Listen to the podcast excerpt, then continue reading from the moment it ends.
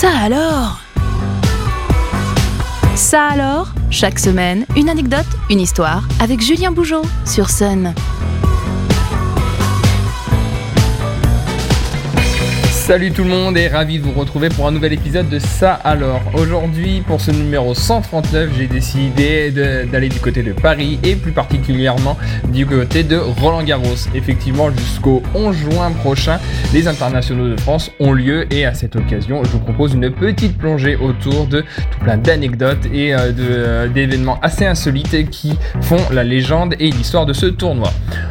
On commence tout d'abord par s'installer confortablement pour regarder la compétition. Et pour apprécier cette compétition comme il se doit, il s'agit d'être bien installé. Alors effectivement, on peut être chez soi, euh, sur son canapé tranquillement, mais si vous êtes du côté de Paris, il y a également un lieu assez exceptionnel qui est ouvert au public, c'est la terrasse des Galeries Lafayette, donc qui est située au 40 boulevard Haussmann dans le 9e arrondissement et celle-ci elle accueille le public. En effet, vous pouvez aller jusqu'au rooftop situé au 7e étage du grand magasin et là vous trouverez des dizaines de transats de la même couleur que la terre battue qui seront installés et vous pourrez profiter d'une vue 360 degrés sur la capitale puisque vous êtes au cœur de Paris et vous pourrez assister et regarder les matchs sur un écran géant, ce qui est plutôt assez confortable. Si l'on en revient directement au tournoi à proprement parler, je vous donne quelques chiffres assez surprenants qui montrent l'ampleur de l'événement. C'est tout d'abord euh, 1,1 tonnes. C'est la quantité de terre battue nécessaire pour préparer un seul cours à Roland Garros.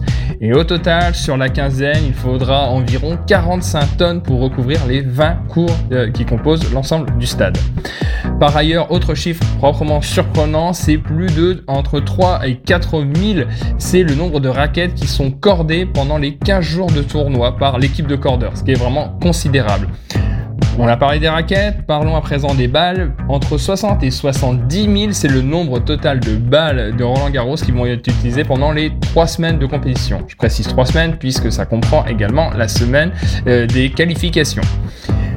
Roland Garros, c'est un tournoi majeur du Grand Chelem et euh, c'est un vrai prestige de remporter cette coupe, mais il faut savoir que les coupes, elles ont des noms. Par exemple, il y a euh, différents noms. La, Coupe des Mousquetaires, elle, elle est remise aux vainqueurs du simple messieurs depuis 1980 et elle rend hommage aux quatre mousquetaires du tennis français. Du côté des dames, c'est la Coupe Suzanne Langlaine qui, qui récompense la lauréate et qui est également qui porte le nom d'une emblématique championne française qui s'appelle Suzanne Langlaine. La coupe Jacques Brugnon, elle, elle est remise au vainqueur du double messieurs, donc c'est un hommage à l'un des fameux mousquetaires dont je parlais précédemment. La coupe Simone Mathieu, quant à elle, elle est remise au duo victorieux du double dame, et c'est un trophée qui rend hommage à cette joueuse des années 30 qui était une spécialiste de la terre battue. Et enfin, le dernier, depuis 1990, la coupe Marcel Bernard récompense quant à elle l'équipe lauréate du double mixte des internationaux de France. Alors effectivement, on a parlé euh, de, du, vainqueur. Alors on connaît tous Raphaël Nadal qui est, euh, le, recordman des, victoires. il y en a un autre également euh, qui a remporté le tournoi, c'est Roger Federer, donc qui a longtemps couru après cette victoire à Roland Garros. Euh, il avait euh, déjà concédé trois défaites consécutives en finale face à Rafael Nadal et le Suisse finira par être sacré en 2009, un titre qui lui tiendra vraiment à cœur, à tel point que euh, ça le poussera à ne plus quitter le trophée des yeux. Il passera même, il faut le savoir, la nuit avec le trophée alors que le règlement l'interdit logiquement et une exception avait été faite à ce moment-là pour Roger Federer tant il avait convoité, il avait, tenté d'avoir de manière acharnée ce trophée. Roland Garros, c'est également une période où en général il fait euh, très beau, mais pour autant, il y a un jour funeste dans l'histoire de Roland Garros à ce niveau-là, c'est le mardi 30 mai 2000. Effectivement, le Grand Chelem parisien vit sa pire journée.